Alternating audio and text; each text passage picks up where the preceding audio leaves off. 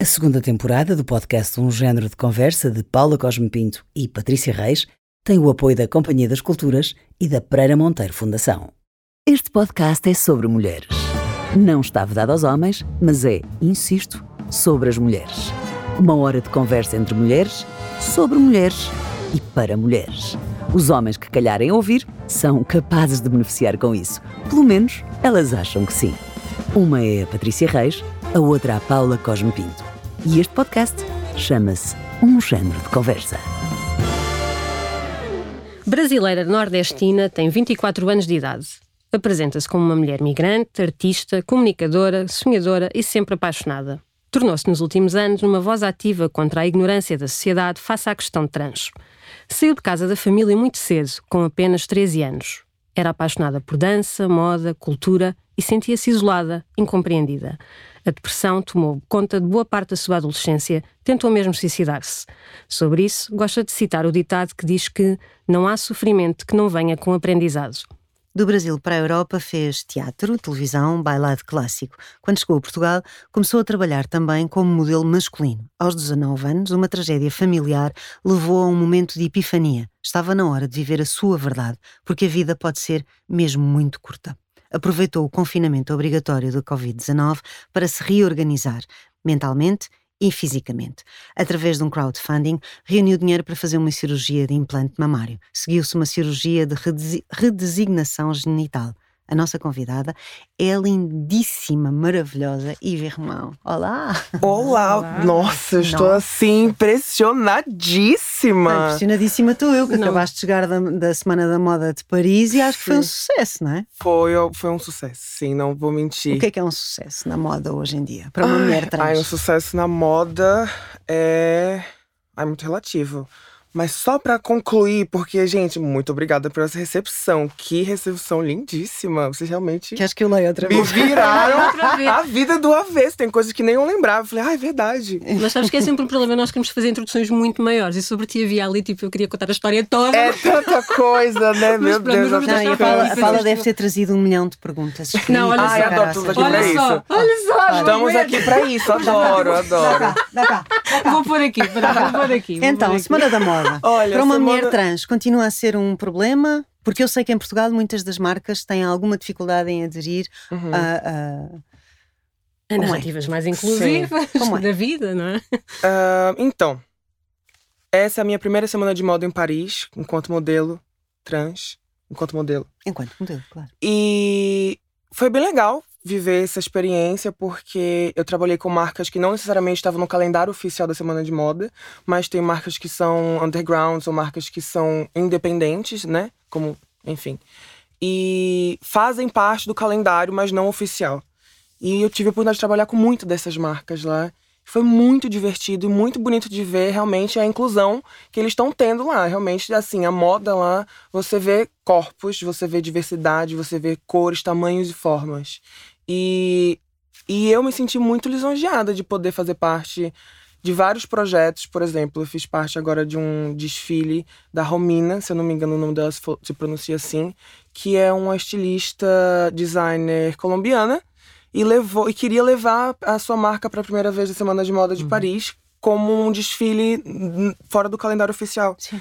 E ela trouxe corpos latinos, mulheres altas, baixas, gordas, magras, fortes, esguias e mulheres latinas, mostrando latinidade. Então você não via somente pessoas brancas extremamente magras desfilando na passarela dela.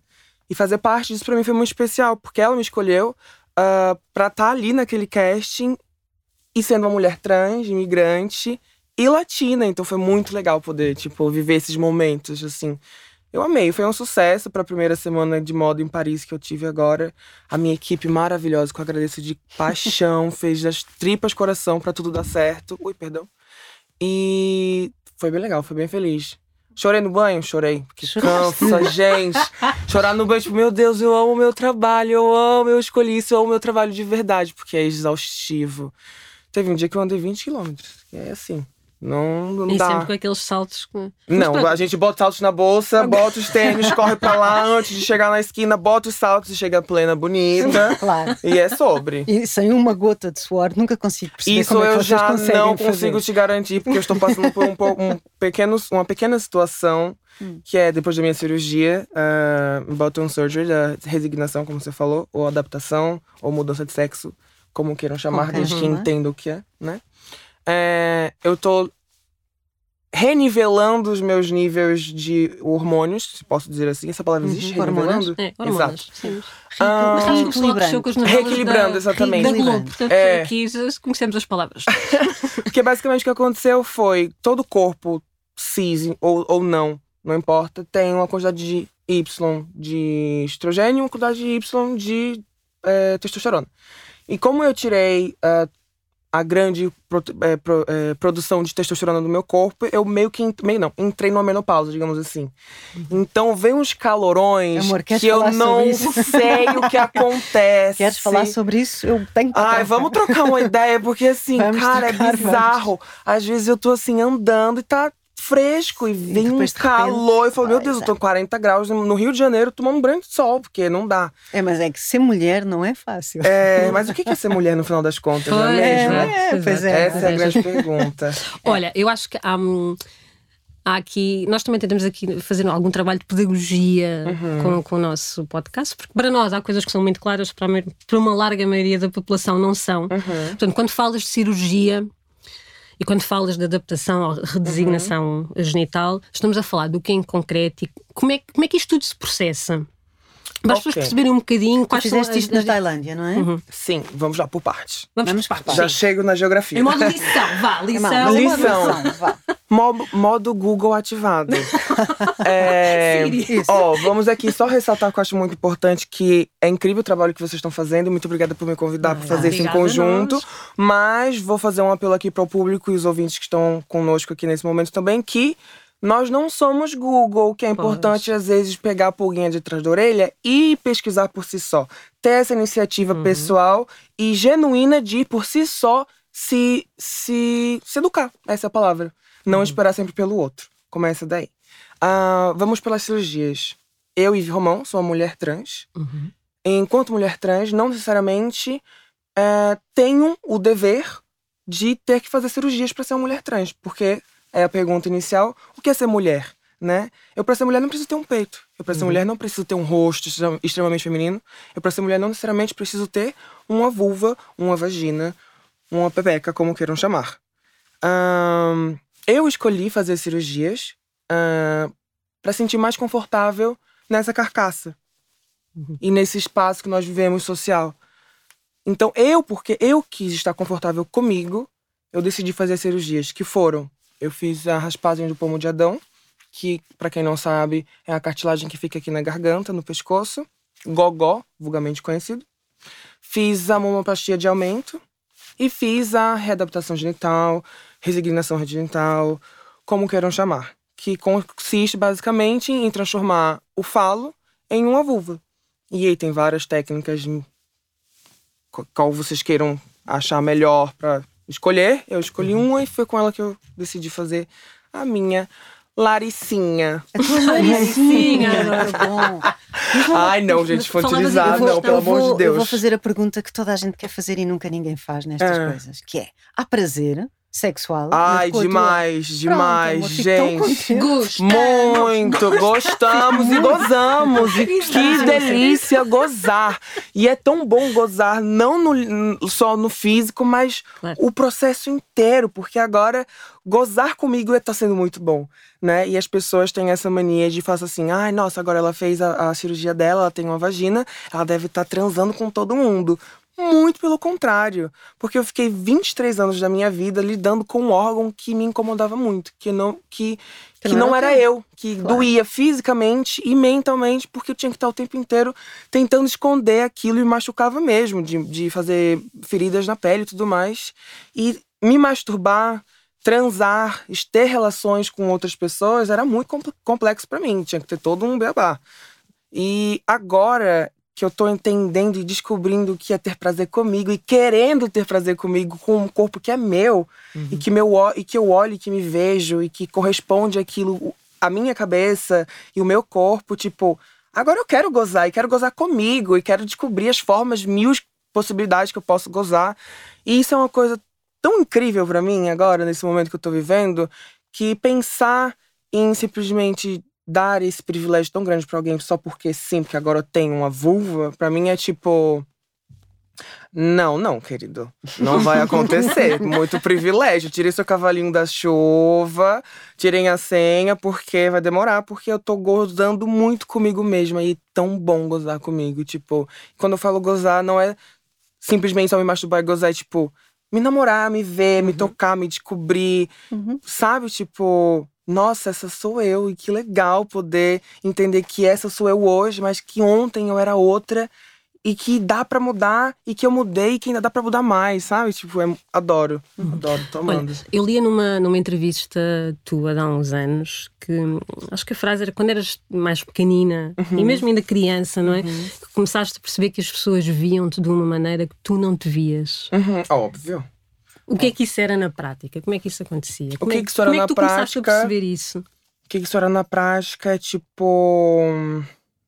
Uma criança. A criança, ela é uma esponja. Ela aprende muita coisa e a psicologicamente falando, a gente fala, né, que até os sete anos ali, ela tá formando aquele processo de caráter, de entender o que é certo, o que é errado, o que é isso, e começar a desenvolver a sua própria opinião, a sua, o seu próprio discernimento e se tornar um ser pensante, digamos assim, uhum. né? Um, e quando isso começou a acontecer comigo, eu ficava muito confusa, porque, logicamente, lógico, não tinha a noção que eu tenho hoje, mas me vinha muito uma questão que era: eu não me vejo desse jeito, mas as pessoas me veem desse jeito. E o que as pessoas veem é isso. E, e, o isso era o meu irmão, que era uma imagem de um menino normal, entre aspas. Mas eu não sou isso, porque eu não, não me vejo assim. Eu não entendo por que, que eu não me vejo assim, mas isso não sou eu.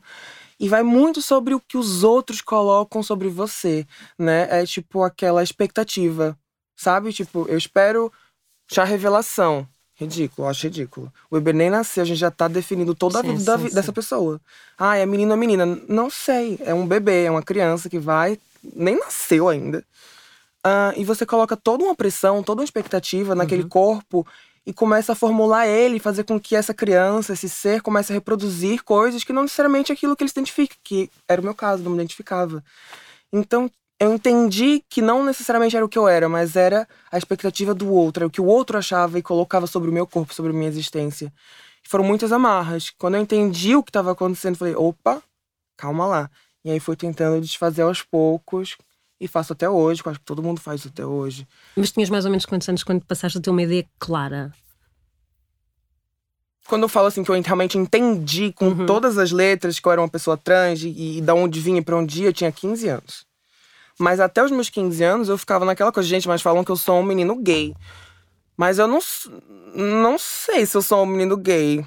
Ai, mas eu sou super afeminado. Ai, mas por que, que, eu sou afeminado? Eu sou eu, mas o que, que é ser afeminado? Uhum. O que, que é ser masculino? Mas o que, que é isso? Não, sabe, essas coisas que, tipo, ai. Aí quando eu entendi que, tipo, ai, entendi o que, que é gênero, entendi o que é sexualidade, entendi o que é a performance do gênero, entendi o que é feminilidade, o extremo da feminilidade imposto por uma sociedade que é extremamente patriarcal e falocentrada, e o que eles esperam que uma mulher que um corpo feminino reproduza a partir do que eles entendem do que é essa performance.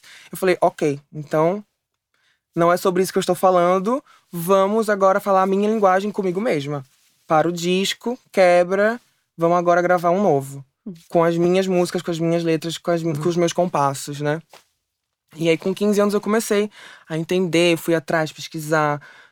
Nem sabia, tipo, eu sabia que existiam mulheres trans, travestis, mas não sabia que era possível existir dessa forma, tipo, eu sou mulher trans, eu sou travesti. E o teu processo depressivo deriva dessa tua hum, incompreensão, de te sentires incompreendida, da pressão dos outros? Cara, é meio. Eu não tenho essa, essa audácia de falar que é especificamente só por isso, mas também, claro, óbvio, Porque a depressão, ela é uma coisa engraçada, né? É até engraçado, é bom a gente tocar nesse ponto, porque antes da, de começar a conversa, a gente estava aqui num pequeno esquenta. e. E você perguntou se eu realmente tinha TDAH. Uhum. Sim, tenho Sim. TDAH. Fui diagnosticada com déficit de hiperatividade e atenção com 5 anos. Com 5 anos eu comecei a ser medicada com uma coisa que a gente está começando a falar hoje hoje está tomando proporção e visibilidade, as pessoas estão querendo entender e tá todo mundo, oh, vamos falar sobre isso. Que eu acho até um pouco complicado quando levam para esse lado, tipo, agora tudo eu tenho TDAH, então tudo é desculpa porque eu tenho. Não, calma. Vamos fazer o Google, vamos entender, vamos nos entender e tomar uma, né? Ok, ver como é que funciona. Eu fui diagnosticada com 5 anos. E muita gente não sabe o que, que é isso. E eu fui começar a entender de fato o que, que era há pouquíssimo tempo, dois anos atrás. E o TDAH ele vem com muitas outras sequelas. É ansiedade, e ansiedade pode gerar depressão, a depressão pode gerar outras questões físicas, por exemplo, eu passei por um processo de disforia uh, física, na qual eu desenvolvi bulimia e anorexia. Isso tudo são coisinhas que hoje eu entendo que foram medicadas, mas não foram tratadas. Uhum. Que tem uma grande diferença entre tratar e medicar, não é? Um, e foram para dentro da caixinha. E aí aquilo foi me gerando muitas outras coisas, porque ninguém falava sobre isso. Ninguém falava abertamente, sabia o que que era. Vai pra terapia, naquela época, na minha época, é doido. Não vai fazer terapia que é doido. Coisa psicóloga é coisa de gente louca, né? Que, que é super complexo também essa fala, porque quando a gente usa o louco numa frase com alguém, ah, você tá louca. Uhum. É pra, né, desmerecer, desqualificar essa pessoa. Então, há dois anos atrás eu comecei a entender, tipo, gente, por que, que eu tenho todas essas coisas? De onde vem tudo isso? Por que, que eu sinto? Eu sei que eu sinto, me permito sentir, mas de onde vem, para onde vai? E como eu soluciono? Como eu, como eu sinto isso de uma forma saudável, né?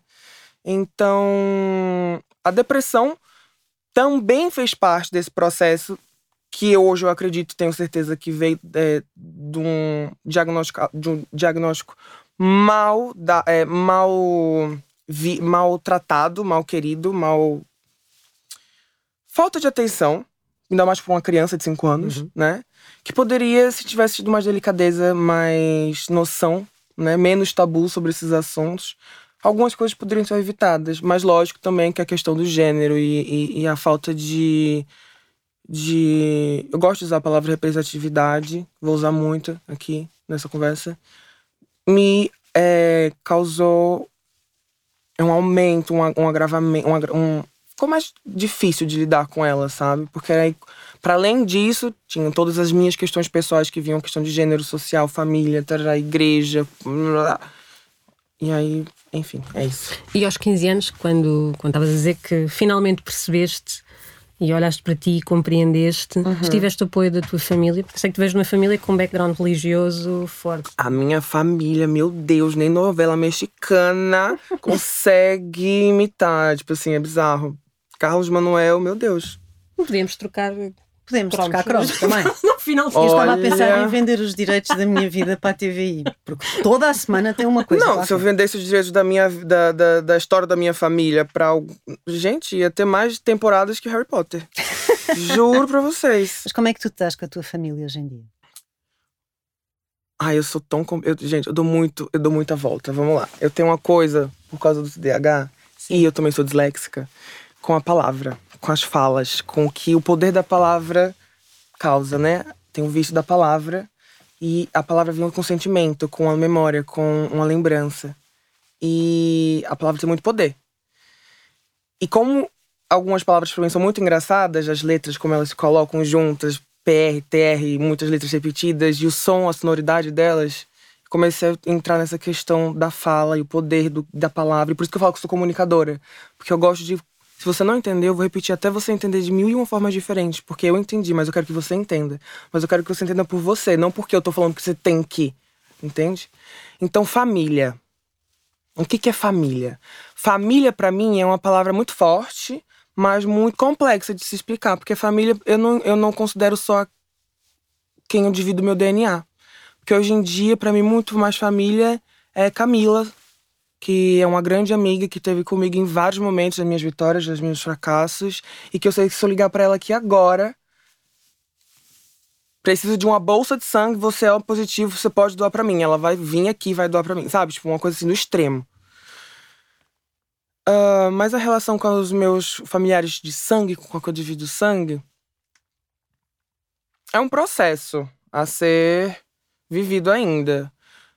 Sou mais nova de nove irmãos. Um, falo com dois deles. Um e meio. Falo com um e meio. Porque um só liga no Natal e no Novo no meu aniversário. E o outro a gente fala: Olha, lembrei de você, só queria falar que eu te amo. Olha, tô com saudade. Ele me chama de cara de cu. Você pode um negócio desse? Irmãos, pronto, irmãos. É, irmãos, exato. Irmãos, pode exato, tudo. Exato. Um, e com meu pai. Meu pai é uma relação na qual entendi o que é o amor próprio. Porque quando um não quer, dois não brigam. E não adiantava eu ficar batendo numa tecla que ele não queria, sabe, ou não quer uh, fazer com que isso aconteça. Então eu entendi que o meu papel de filha, enquanto filha, tudo que eu pude fazer eu fiz. Falei, dialoguei, questionei, ouvi, chorei, briguei, esperneei, até que eu entendi que o desgaste emocional pessoal era tão maior para uma pessoa que talvez não quisesse, ou que talvez não soubesse. E eu entendi que eu posso amar muito meu pai, apesar de todas as problemáticas que vêm com a pessoa que ele é, mas eu me amo mais porque ninguém vai fazer por mim o que eu vou fazer. E eu entendi que, infelizmente, nem ele vai fazer por mim o que eu sou capaz de fazer por mim. Então eu tenho que me amar acima de tudo, até acima do meu pai. Mas amo meu pai muito, apesar de todas as problemáticas, repetindo, que nós passamos. A minha mãe a minha mãe foi do 8 pro 80. A gente tem uma relação maravilhosa hoje em dia. Minha mãe é uma, uma referência, uma grande amiga, uma grande companheira, uma grande parceira, uma grande mãe. Mas já tivemos nossos momentos mais espinhosos de morar na mesma casa e bom dia, bom dia, boa tarde, boa tarde, boa noite, boa noite, e é isso aí.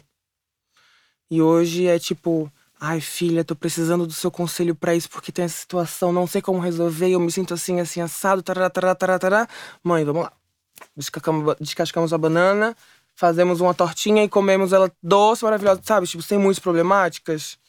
E, e a minha relação com a família é nesse contexto. Se resolve muito a minha mãe e o meu irmão Igor, que inclusive vai casar agora em dezembro que é uma ideia de jirico, porque quem casa em dezembro, gente, não faz sentido nenhum.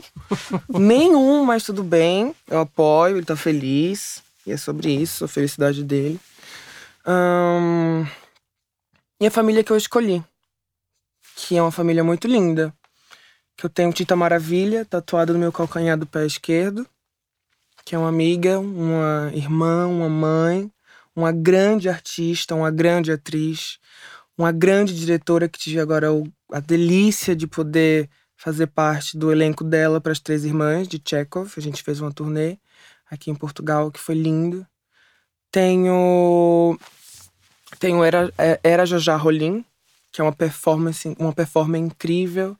Tenho Gadutra, que é uma artista talentosíssima. Tenho Agatha Cigarra, que é uma mãe uma grande DJ, uma grande mãe, uma grande amiga, uma mulher Sim, que eu família também. Lógica. A família, assim, é, é uma grande família que eu tenho. E, e é uma família que me recebeu muito bem, que me abraçou muito, que teve ali comigo em momentos muito sombrios. De tipo, minha vida deu uma reviravolta muito grande em alguns momentos e de não ter o que comer, assim. Não tenho dinheiro para comer. Amiga, não se preocupa, a gente vai fazer uma cesta básica, vai fazer um cabaz, a gente tá chegando aí. Qualquer coisa, liga, tamo junto.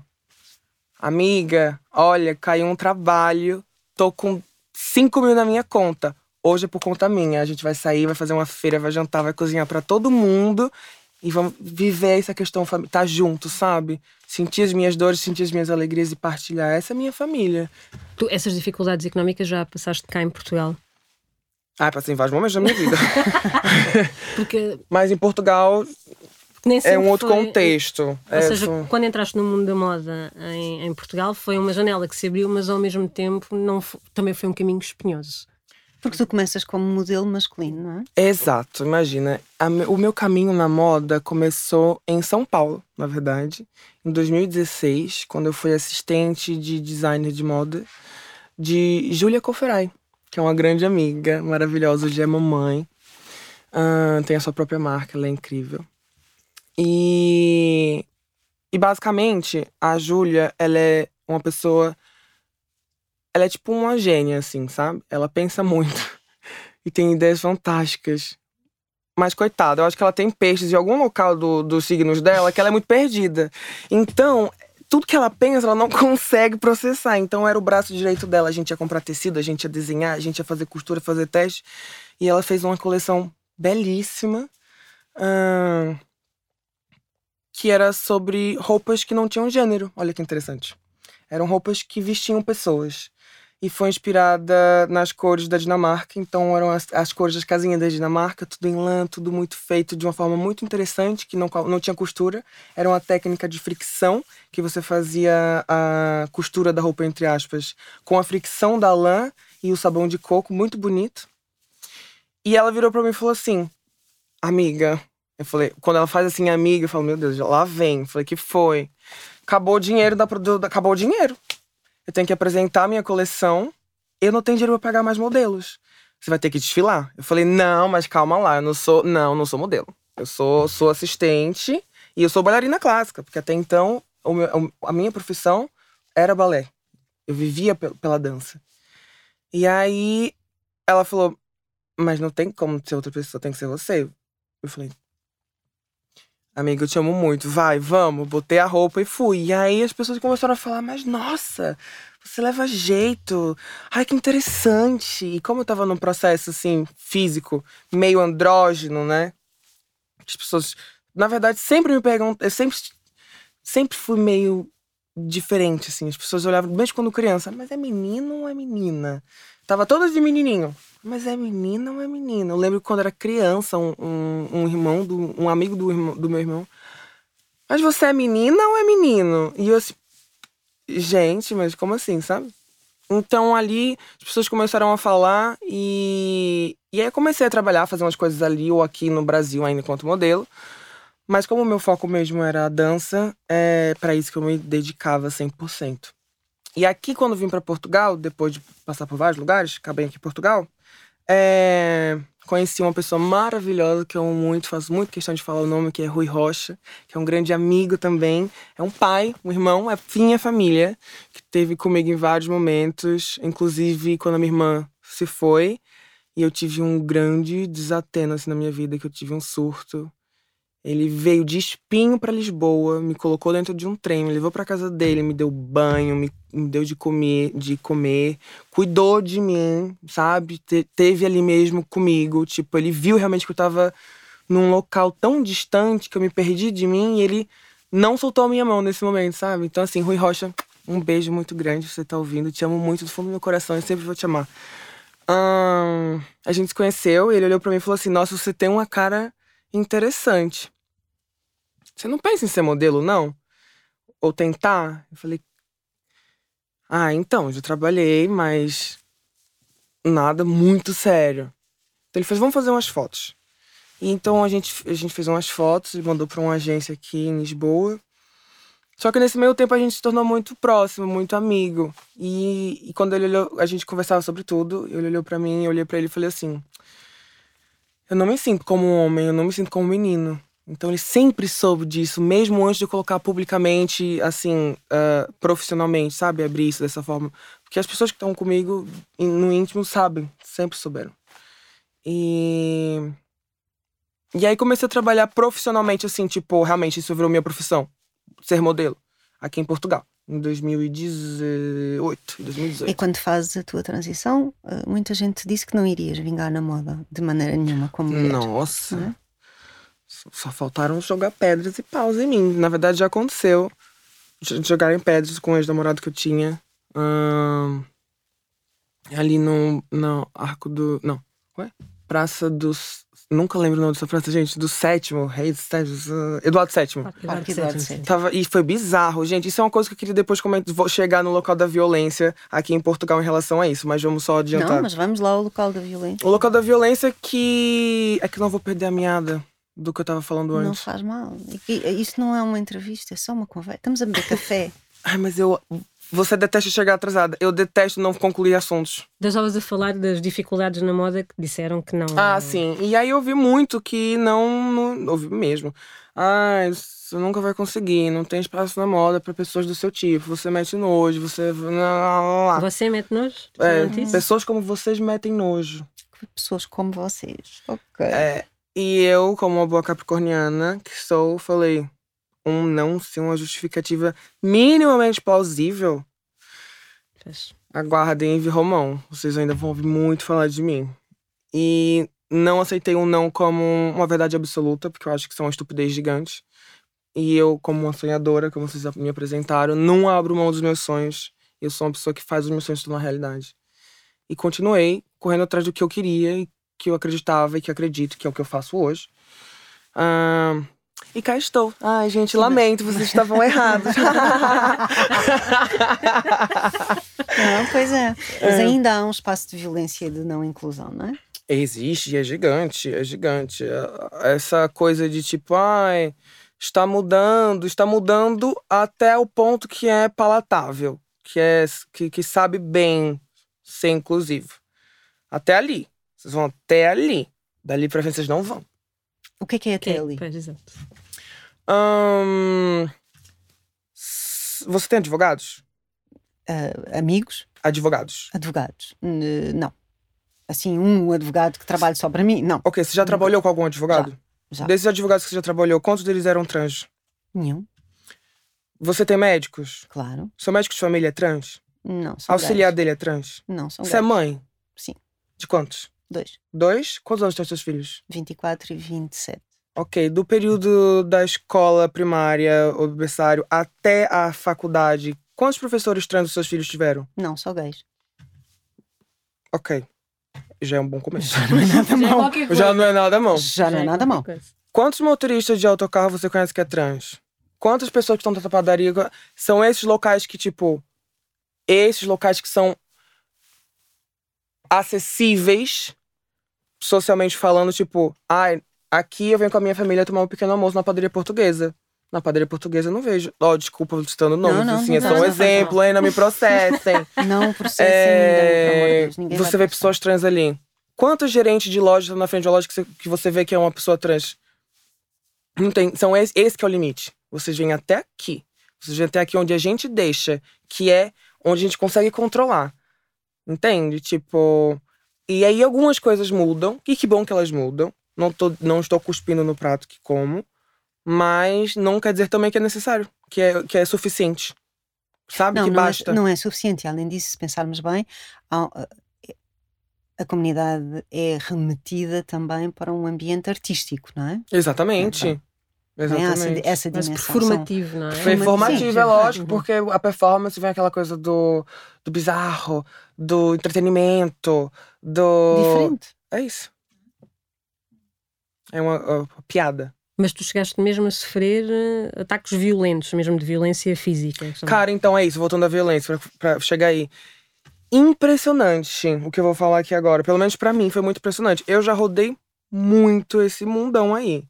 Rodei muitos lugares, assim.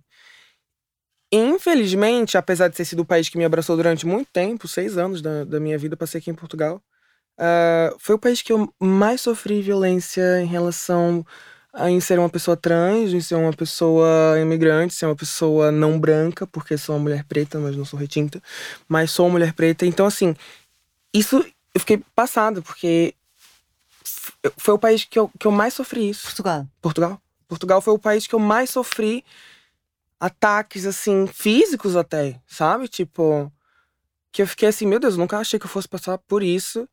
E aí, a vida da imigrante que sempre tá romantizando, vou pra Europa, né? Vai ser mil maravilhas, tá louca, acorda. Fala pra esse povo, gente, imigrantes, vocês que estão vindo pra imigrar pra onde seja, não é fácil. A tia Ive tá falando, anota. Não é fácil, vou comer o pão que o diabo amassou, mas no final das contas é gratificante, porque vocês, eu pelo menos, consigo em, em, em olhar e falar, tipo, porra, dei conta. Sabe? Tipo, achei que não ia dar ideia, fiz, aconteci, dei a volta por cima e, e deu certo, sabe? Mas tem que ter muito estômago, porque não é fácil. Mas não são só, ou seja, só, não é? Como se isto só muito entre aspas, não são insultos, não é? Há pessoas mesmo que partem para a violência. não, não, é agressão física. Eu, no meu local de trabalho ano passado, tive que abrir uma denúncia sobre, com um, um, uma pessoa lá, um cara, porque ele entrou no meu local de trabalho para poder me agredir. Fisicamente. De uma forma absurda. Tava no camarim, trocando de roupa, no momento de uma troca de cena. Ele me viu mais cedo, bem mais cedo, com um dos filhos das funcionárias que estavam ali do escritório. E era um domingo ou um sábado, um era o final de semana. E ela foi no final de semana trabalhar no escritório porque ela tinha muita coisa, ela estava abarrotada. E quem é mãe solo, ou a mãe que tem e que sabe que, tipo, não tá dando conta porque o marido também tá abarrotado, então não tem com quem deixar porque é caro pra caramba ter uma secretária doméstica, ter uma, uma babá, uma nene que seja uma mãe que vive essa realidade sabe o que é levar um filho para o trabalho. Porque é uma realidade de muitas. E ela levou o filho dela para o trabalho. E como eu estava lá muito mais cedo do meu horário de, de, de começar, eu falei, cara, ela tá aí atolada, fazendo a mesma coisa, com dois computadores, um tablet, fazendo. e tá com a criança do lado. E eu adoro, meu maior, meu maior sonho da vida é ser mãe. Eu quero muito ser mãe. Eu vou ser mãe. Uh, então eu me dou muito bem com criança e é engraçado. Não é só porque eu quero ser mãe, mas eu também me dou muito bem com criança, então já facilita o processo. Um, e eu tava lá brincando com ele, falei: olha, vai trabalhar, fica tranquila, eu vou tomar conta dele, a gente vai brincar, tá aqui no jardim, tinha um jardim grande lá no espaço. Fui brincar, brinquei na terra. Quando eu tô com criança, eu adoro, porque eu vivo de novo um, um, uma época da minha vida que foi muito estranha. Então é legal voltar nesse local assim, tipo, olha que legal brinco, vou para tiro o pé no chão, terra, barro, vamos fazer castelinho, vamos pintar parede, vamos pintar a cara. Eu tô ali, tô, tô com ele, tô brincando, tô com ela, que seja. Tô vivendo esse mundinho dele, que é tão, que é tão especial e que é de descobertas e que, e que é até legal descobrir junto com esses processos com ele, que às vezes muda a nossa, a nossa perspectiva. Tipo, porra, olha que legal a forma que essa criança vê essa situação que nunca sequer passou na minha, na minha mente. E agora isso me mudou toda uma me, me abriu um, um universo totalmente novo. Enfim, e essa besta quadrada me viu brincando com a criança e achou um absurdo, porque era uma pessoa trans, uma mulher trans, brincando com a criança. E aquilo para ele foi de um escrúpulo, assim, inaceitável, absurdo. Então, não satisfeito, ele deve ter se remoído, assim, ao, ao avesso, porque ele esperou anoitecer, porque meu horário de entrar era às oito. Ou seja, isso foi por volta das duas da tarde. Ele esperou quatro, seis horas para chegar. Na hora que eu estava performando uma cena linda, que eu trocava de roupa, entrava com vestido de noiva e tinha uma outra amiga parceira de performance, Nani. Nani, um beijo. Uma violinista talentosíssima. Que ela entrava comigo tocando violino e eu entrava fazendo uma cena de uma noiva louca, assim, sabe? Tipo, fora de si, chorando, com o vestido meu sujo de terra. E eu tava nesse processo de troca de roupa e ele entra gritando pelo restaurante, que é do Palácio do Grilo, para quem não sabe, que é um projeto incrível que eles têm lá, inclusive o grupo de performance WW Performance, que é incrível, é uma companhia de performance e artistas incríveis. Recomendo vocês duas a irem ver um dia o trabalho deles. Um, entrou e começou a gritar e, e fazer coisas absurdas. Tive que ter três seguranças para tirar ele. Porque eu estava brincando com a criança. Fizeste caixa? Fiz queixa, fiz queixa, foi lá. Mas isso também é aqui toda uma questão, porque aí o que eu tive que fazer? Eu tive que estudar o Código Penal português para entender onde poderia ser enquadrado um crime de transfobia, porque infelizmente em Portugal, transfobia não é criminalizado, não é um crime, ou seja, não está na Constituição, está na Constituição, não é um Código Penal. Então, se eu não me engano, ou é o artigo 121 ou o artigo 141, ou está entre eles que discurso de ódio causado por intolerância uh, de religião, raça, sexualidade, uhum. gênero, tará, tará, sim, pode ser criminalizado porque é um discurso de ódio. Mas aí olha como é tudo tão amanteigado para poder não funcionar. Porque um discurso de ódio ele só pode ser é, levado a peito para uma denúncia feita quando uma pessoa, um indivíduo, uh, começa a criar um. Por exemplo, nós três aqui. Eu tenho um pensamento super torto. E aí eu começo a falar isso com você, falar isso com você, e aí, de repente vocês estão reproduzindo o meu discurso. Então, isso que acontece quando é um discurso de ódio. Agora, se eu sozinha agrido alguém com as minhas ideias, que não é liberdade de expressão, uhum. uh, é agressivo. Já não é. Isso já é um discurso de ódio. Uhum. Então não pode ser denunciado como um discurso de ódio. E também não pode ser enquadrado como transfobia, porque não tá não no Código Penal. Então o que fizeste? Eu li a Constituição, li o Código Penal, estudei, fui falar com o delegado, que fiquei lá três horas com ele, falando, mostrando o código, abri, olha, isso pode ser enquadrado aqui, aqui, aqui, assim, né, né, né. E ele, ai, ah, mas eu não sei porque isso nunca me aconteceu. Eu falei, me desculpe, meu amor. Você nunca viu uma pessoa sendo agredida verbalmente ou fisicamente por ser gay, ou preto, ou imigrante, ou trans. Você nunca, você nunca lidou com isso e você tá, você tá aqui nesse você é delegado. Você tá pra ser um delegado, você não é delegado com 20 anos. Tem que ter uma boa carreira para poder chegar nesse local. E você nunca lidou com isso das duas mãos. Você é um péssimo delegado ou você é cego. Ou você, ou você é pior que o cego, porque você quer ser cego e não quer ver as situações. Aí foi todo um bafafá. Nossa, que dia estressante. Enfim, mas resolveu. Tu, na nossa conversa, antes de, de começarmos a gravar, dizias aqui que as palavras não são só palavras, as palavras podem matar, não é? E matam. Não é que podem, elas matam.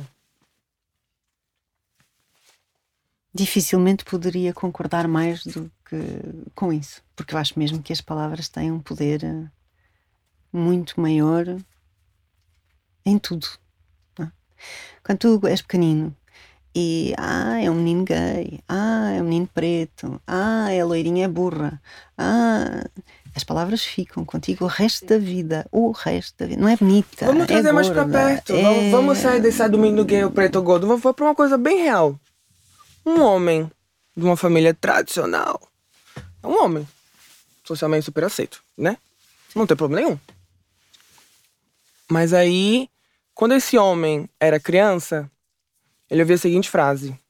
Quando esse homem ainda era um, um menino, ele ouvia a seguinte frase: Homem não chora, menino não pode chorar, para de chorar que é feio. Aí a gente volta pra conversa, que era: as pessoas não sabem sentir, elas reproduzem. E aí esse menino cresce reproduzindo isso. Não posso chorar, porque eu sou homem. Uhum. E como homem não posso chorar. Não posso chorar, claro. Mas aí a gente vem falar sobre o choro. O choro, ele necessariamente é uma coisa que acontece quando eu estou triste? Eu posso chorar porque eu estou emocionado porque eu vi um, bolo, um belo pôr do sol. Eu posso chorar de tanto que eu ri. Eu posso chorar. Eu posso chorar de dor. Claro. Eu posso chorar de tristeza. Eu posso chorar, chorar. É o mesmo choro. Claro. E aí esse, essa criança cresce, vira um homem que não sabe lidar com seus sentimentos, não sabe lidar com as suas emoções, não sabe lidar com o outro porque você não consegue lidar com isso, você não sabe lidar consigo mesmo. E de repente esse homem casa. Aí esse homem tem um filho. E aí ele vai vivenciar o nascimento dessa criança. E ele se emociona. Mas ele não se permite chorar, porque ele ouviu que homem não chora. Então ele para de sentir, para de se permitir viver coisas que são tão importantes e únicas pelo poder de uma palavra amaldiçoada mal colocada, mal pensada. E é tudo muito complexo, porque a linguagem, a língua, a fala é extremamente limitada. Por quê? Porque é criada por nós, somos seres humanos. Enquanto seres humanos somos tão limitados que nem a, a, a forma de comunicar que criamos consegue funcionar. Ponto, consegue funcionar. Então a palavra realmente tem muito poder. Principalmente com a criança. Sabe? Tipo, é muito forte. Muito, muito, muito forte. Muito. Pra, pra mim, assim, tipo, eu, eu. A minha pira com as palavras é muito louca, porque eu tenho esse local de eu, eu ouvir muitas coisas que para mim são muito fortes e que me assombram ainda hoje em dia. E eu até permito que elas me assombram também, porque é bom viver essas coisas, entender de onde elas vêm, para onde elas vão, o que eu quero fazer com elas e como eu ressignifico, ressignifico essa palavra. Por exemplo, família, para mim é uma palavra muito forte, mas eu ressignifiquei. É, tu, tu disseste uma vez numa, numa entrevista, e eu achei muito bonita a tua imagem, que o teu processo é um processo de, de ter uma casa, desconstruir a casa uhum. totalmente, uhum. deitar tudo abaixo uhum. e voltar a construir. É? Sim. E esse é o teu processo em tudo. Esse é o meu processo em, em tudo. tudo. Mas não é fácil, porque eu lembro, eu lembro disso, que foi um contexto que mais ou menos A, a, a, a ideia era a seguinte: que, que é mais fácil para um arquiteto, para um, um, um, um engenheiro? Você tem um terreno que tem uma casa e você tem um terreno que não tem nada. A gente fala sobre reproduções, né? E a gente fala sobre frustrações e todas essas desamarras que a gente tem que lidar. É mais fácil eu pegar um terreno que não tem nada e criar do zero, levantar uma casa do zero, que ela eu faço do jeito que eu quero, da forma que eu pensei e tá tudo certo. Ou reabilitar. Ou eu pegar uma casa que já tem todas as caçapas que é vamos lá, etapas. Como é que se, que se monta uma casa, se, se constrói uma casa? Tens de começar na base, tens fazer as fundações. Claro. Exato, tem que cavar um buraco. Tem que cavar um buraco. buraco bem fundo. Já tens E aí, quando tem esse buraco. Não, é? É, não, quando esse buraco tá bem fundo, o que, que você faz? Você mete um monte de concreto e você uhum. mete um monte de ferro para aquela casa ficar bem, a base bem firme, uhum. para você levantar uma casa ou um prédio que seja. Aí você pega uma casa, um prédio de 30 andares que já tá feito. E você vai querer desconstruir esse prédio inteiro para poder reconstruir de novo? Por que, que as pessoas elas não têm tempo para poder falar, de sentir, de perguntar, de olhar no olho e falar, você tá bem? Olhar no espelho e falar, poxa, não tô tão bem hoje. Ou tô tão feliz hoje, vou me permitir comer um pão com queijo e andar de calça na rua ouvindo desse, desse Gonçalves. Ó. Não tem tempo, porque essas amarras, essa, esses alicerces, essas bases dessas casas já estão reproduzidas há tanto tempo que ninguém quer se dar o trabalho e o desconforto de ter que olhar para baixo, para olhar para dentro e falar assim: poxa, eu tenho que melhorar isso aqui.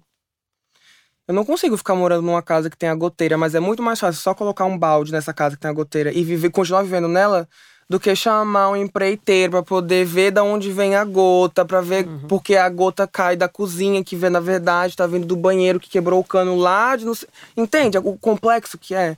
Quando eu falei da casa, tipo, é muito mais fácil hoje em dia a gente pegar e moldar do zero uma coisa e, e reproduzir esse pensamento, reproduzir e não se questionar, por isso que é mais fácil só reproduzir porque o, o, o questionar vem o pra, leva para o pensar. E ninguém pensa hoje em dia. Ninguém porque pensar, pensar dói, pensar é desconfortável. Ai, pensar do, dá gatilho, tá na moda falar da gatilho, né? dá gatilho. É... porque é difícil também contrariar os pares, não é? Quando tu pensas por Exato. ti próprio e de repente tens toda a gente à tua volta a dizer-te não, não é mas porque é assim, é óbvio, ai, tá, é óbvio, tá todo mundo Faz. fazendo, por que, que eu vou fazer diferença? Tá todo mundo fazendo, é hum. fácil fazer igual. Por que, que eu vou pensar, ah, se é. minha mãe falou, se meu pai falou, se meu amigo fala. Se eu, se eu vejo meu pai xingando um, a minha mãe, Aí eu vou na casa do meu avô, eu vejo meu avô xingando a minha avó. Aí eu vou, aí eu vou pro meu, eu vou na rua, vejo a minha, os meus amigos xingando as namoradas. Por que, que eu não vou xingar minha namorada? Todo mundo xinga. Eu vou fazer igual. Por que, que eu tenho que parar de pensar, parar de, de, de uh, parar para pensar que é diferente que eu não posso fazer isso porque não é certo, porque ela é um ser humano, porque para além de ser uma mulher, ela é a companheira que ele escolheu, e que ela tem que ter respeito acima de tudo enquanto pessoa. Ah, é porque é pensar demais, eu não vou pensar, só vou fazer o que eu já sei fazer, porque tá todo mundo fazendo, é mais fácil. E é por isso que depois chega uma Ivy que muda as equações. E aí todo mundo fica desesperado. E eu adoro. eu adoro ver a cara do povo aqui com, um gran, com a grande interrogação. Sim. Acho assim, Olha, gente, eu mas adoro. Por outro lado, tens também muita responsabilidade claro. quando recebes, por exemplo, mensagens de adolescentes claro. que estão a passar por um processo Sim. em muitas coisas semelhante ao que tu passaste, Sim. que não têm a quem recorrer. Uhum. O que é que tu fazes quando te abordam e te pedem ajuda? Até porque no teu Instagram, tu nas tuas stories tens um, uma abordagem muito pessoal e muito, muito genuína. Portanto, há uma identificação fácil. Sim. Então, depende muito. Depende muito da pessoa, quando e como, né? Estava falando mais cedo. É, às vezes me aparecem mensagens de mulheres adultas, mulheres trans adultas, que se descobriram depois de mais velhas mulheres trans de olha, quero fazer essa cirurgia, quero começar a tomar hormônio, gostaria de fazer uma terapia, eu vi você aqui, vi você ali, ouvi o seu nome, fui tirar você pode me ajudar? Pode me dar uma luz? Bom, muito mais fácil. Vamos lá, sento, converso, dou umas dicas, aconselho lugares que pode ir, ter acompanhamento psicológico, endocrinológico, psiquiátrico, que é. Enfim. Agora, às vezes chegam mensagens que eu tenho que ser muito, muito cuidadosa. Primeiro que são mensagens de adolescente de 13, 14, 15 anos são menores de idade. Sim, é todo um outro território. É claro. um outro território. É, legalmente, é, como eu falei, se essa família já não está sendo, não tá sendo a, a, receptiva. Uh, e essa, essa adolescente, essa criança vem me recorrer porque hoje é muito fácil acesso ao telemóvel, todo mundo tem acesso à internet de algum. Minto. Grande parte das pessoas tem acesso à internet. Uh, eu não posso chegar e falar assim, por mais que eu queira, eu não posso chegar, olha, vai, compra esse hormônio, fala com. Não posso. Não, claro Isso é criminoso, porque claro, eu tô aliciando, né? Isso, esse, peço perdão. Essa é essa é a ideia que se passa, Sim. está aliciando, né? Não, ensinando das nossas crianças. Exato, exato, deixem as crianças Exato. Paz, então, a abordagem que eu tenho, que eu tento ter na maioria das vezes, é conversar com essa, com essa adolescente, com essa pessoa que vem falar comigo, tentar entender minimamente como é a relação dessa pessoa com a família, entender como é a noção dessa pessoa do que é ser uma pessoa trans, do que é né? Uh, porque até não é assim, ai, sou uma pessoa trans. Não, tem todo um processo de entender. Muita gente tá passando por esse processo de será uma, sou mesmo uma pessoa trans, né? Tem todo um questões que são tem que ser questionadas para poder aí tomar alguma atitude. Quando tem uma abertura, que raramente aconteceu, é, consigo falar com os pais, e aí já é um outro processo. Mas a maioria das vezes isso nunca acontece. Nunca acontece. Claro. Acontece realmente, essas, essas pessoas vêm falar comigo porque realmente não tem apoio dos pais. É uma coisa assim, absurda, é quase um sufoco para elas, sabe?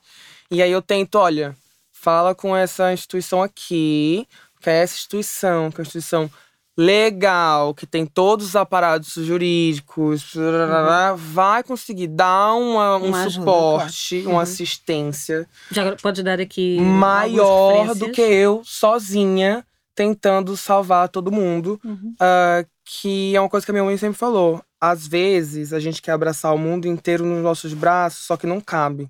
E aí a, a gente acaba mais fazendo mal do que fazendo bem. Do que fazendo bem, claro. E, tem, e, e a gente tem que entender que se eu abraçar um por um, devagarinho, ou abraçar dois, ou abraçar só o que dá, para poder fazer a diferença para o resto, é muito mais inteligente. É mais inteligente. O nosso tempo já se foi há muito tempo. Peraí, muito, muito tempo. É, a Paula fez não, uma, não, é, essa pergunta. Uma pergunta. Não, e, tenho, e desculpa, eu sei que sou sempre chata, Amor, mas não. Tenho mais uma pergunta muito importante. Faz. mas primeiro de tudo, que associações é que tu dás como referência? Olha, porque pode estar alguém a ouvir-nos que precisa dessas claro, referências. Claro, olha, aqui eu troco e que já me ajudou muito foi a Casa Aqui, me ajudou muito de verdade. Eles têm uma assessoria assim incrível, profissionais extremamente preparados. Tem a Casa T, que para além de ser uma instituição uma, uma, uh, não governamental, eles fazem sozinhos todo o trabalho de, de, de de assistência, uhum. de, de acolha das, das pessoas, que eles têm uma casa, que as pessoas vão lá, elas moram lá quando são colocadas nas situações de vulnerabilidade social, que são incríveis. Eles também têm um trabalho artístico incrível. Todo mundo da Casa T é artista, tipo assim, é bizarro, quão talentosa essa galera é. Eu fico assim, eles são realmente incríveis. E eles são, assim, são pessoas que eu coloco a minha mão no fogo para falar, que eu sempre indico, procura essas pessoas, eles vão saber te ajudar da melhor forma possível, uma coisa que eu não consigo. O que eu posso te oferecer aqui é Casa T e Casa aqui. Isso. Anotaram? Pronto, e não conseguindo, obviamente, que era o que eu estava a dizer, fazer uhum. qualquer espécie de censura uh, temporal à Paula, vamos para uma última pergunta. Última pergunta, porque este ah, é o último episódio desta temporada. É. Olha! Vamos ter mais 5 minutos de podcast. Eu acho chique, eu já acho foram. Sim. É que 5 minutos já foram, não tá estás bem. a perceber? Então, eu acho que é mesmo uma. É uma sendo eu feminista convicta, uhum algo que me incomoda muito, que é a transfobia dentro do próprio movimento feminista. Uhum. Como é que tu encaras esta transfobia vinda de mulheres que lutam pelos direitos das mulheres? Não vão ser cinco minutos, a gente vai ter que aumentar um pouco mais. Bom, cara, então. Eu, eu, não tenho nenhum problema, amor. Acontece é que está eh, uh, provado que os uhum. podcasts com mais de 41 minutos perdem audiência. Mas, vá, mas para todos os efeitos é uma coisa que nós queremos, é ter audiência, não é? Claro. É que as pessoas possam aderir à mensagem, possam te ouvir. Portanto, claro. Um, primeiro, tudo que vai ao extremo radical para mim já é já não é válido. Porque não é nem 8 nem 80, é sobre como chegar lá ou como voltar de lá. Tem todo um processo. Depois, vem as feministas do sagrado feminino, pelo amor de Deus, morro de medo delas. É, pois eu também. Morro de medo dessa galera. Eu também. Nossa senhora, assim, é bizarro. Tipo, já tem esses, essas rodas de mulheres, não sei o que, não sei o que. Teve uma lá em Joinville, que uma vez eu fui em Joinville quando eu tava lá ainda nessa época, tava nesse processo ainda de, de me colocar enquanto uma pessoa trans, né? Entender também como fazia isso. Ah, não, porque você não é mulher. Você é um homem querendo ser mulher. Eu falei, oi, meu... desculpa. Eu tô ouvindo isso de você, que é a cabeça dessa roda feminina, você que se diz feminino, você. Perdão. É bem complicado, porque. E não só dentro do feminismo, dentro da, dentro da própria comunidade Sim, mais queer, a transfobia existe, dentro da, da, da comunidade gay, a transfobia existe demais. Eu já ouvi de ami amigos, colegas de trabalho, gays, que falaram assim: ai, que bom que você fez a cirurgia, porque eu nunca vi essa coisa de mulher de pau. Eu olhar pra cara dele e falar assim: olha, a gente vai ter que sentar e conversar bastante agora. Que você falou, agora você vai ter Agora que vai ouvir. ter que ouvir, claro. Entende? Então, assim, é bizarro, mas é muita paciência. É entender as guerras que eu quero tra é, travar, porque nem todas as guerras valem a pena. O desgaste emocional é demais quando um, quando um não quer, faz questão de não querer entender. Ahn, mas falar, usar a palavra como poder. Eu, quando eu falo que eu sou comunicadora, é porque eu faço muita coisa. Eu, eu fui bailarina clássica durante nove anos, eu sou atriz, eu sou modelo, estou gravando um EP, eu, fa eu fa sou performer, tenho uma exposição, eu sou artista. Mas enquanto artista, eu gosto de passar mensagens das, das mais diversas formas possíveis. Enquanto eu passo essas mensagens, eu faço o quê? Eu me comunico. Ou seja, se eu tenho isso pra te dizer, eu vou te dizer, eu posso te dizer cantando, eu posso te dizer dançando, eu posso te dizer escrevendo, eu posso te dizer desenhando, você vai entender de alguma forma. Por isso que eu falo que eu sou comunicadora, que eu gosto de passar essas mensagens. Quando eu encontro com esse povo, que eu vejo que não dá jeito, eu nem tento mais, eu paro. É Mas saber o- parar às vezes é o mais inteligente. É, exatamente, Claro. porque não dá, dois bicudos não se beija. E eu não vou perder a santa paciência que durei tantos anos pra conseguir com alguém que claramente não quer. Não quero, claro. Mas quando eu vejo que é uma ignorância genuína, quando, que, quem tem essa coisa da ignorância, tipo, eu sou um ignorante de vários assuntos. E eu assumo, eu E não há tenho muita pergunta de. Eu não tenho da identidade, não Exato. perceber Não tenho vergonha de quando não sei não é? falar, não sei. Posso, posso falar alguma bobagem, gente? Desculpa, não sabia, me equivoquei. Vamos lá, me explica, quero aprender. Quando eu vejo que vai pra um local assim, da genuinidade, da- de genuíno, sabe? É uma ignorância genuína, que a pessoa falou merda porque não sabe, porque não teve referência, porque nunca.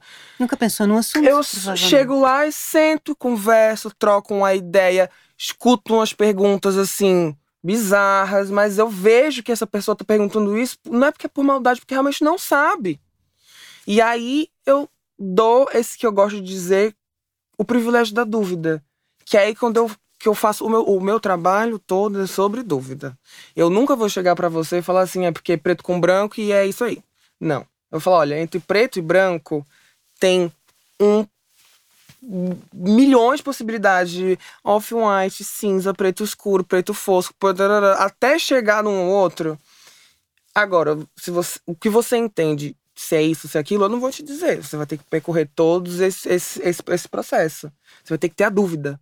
Porque a dúvida é o que te faz pensar. Eu não vou pegar, entregar mastigadinho pra você, pra você reproduzir o que eu penso. Eu não quero ninguém pensando igual a mim. Quero uma pessoa que pensa, não quero que alguém que me copie. Isso é capaz de ser mesmo uma abordagem muito original nos dias que correm, porque às vezes as pessoas têm umas convicções tão fortes, tão fortes, tão fortes, que simplesmente, quando as comunicam, comunicam-nas como verdades absolutas e não dão espaço de, de- não dão margem de manobra para rigorosamente nada. Não é? É. Portanto, Então eu dou o privilégio da dúvida pra pessoa. Você perguntou isso, eu te respondo até aqui, mas te de- devolvo uma outra pergunta pra você. Não pergunta pra mim, pergunta pra você. Ah, mas- ah não, vai, pensa.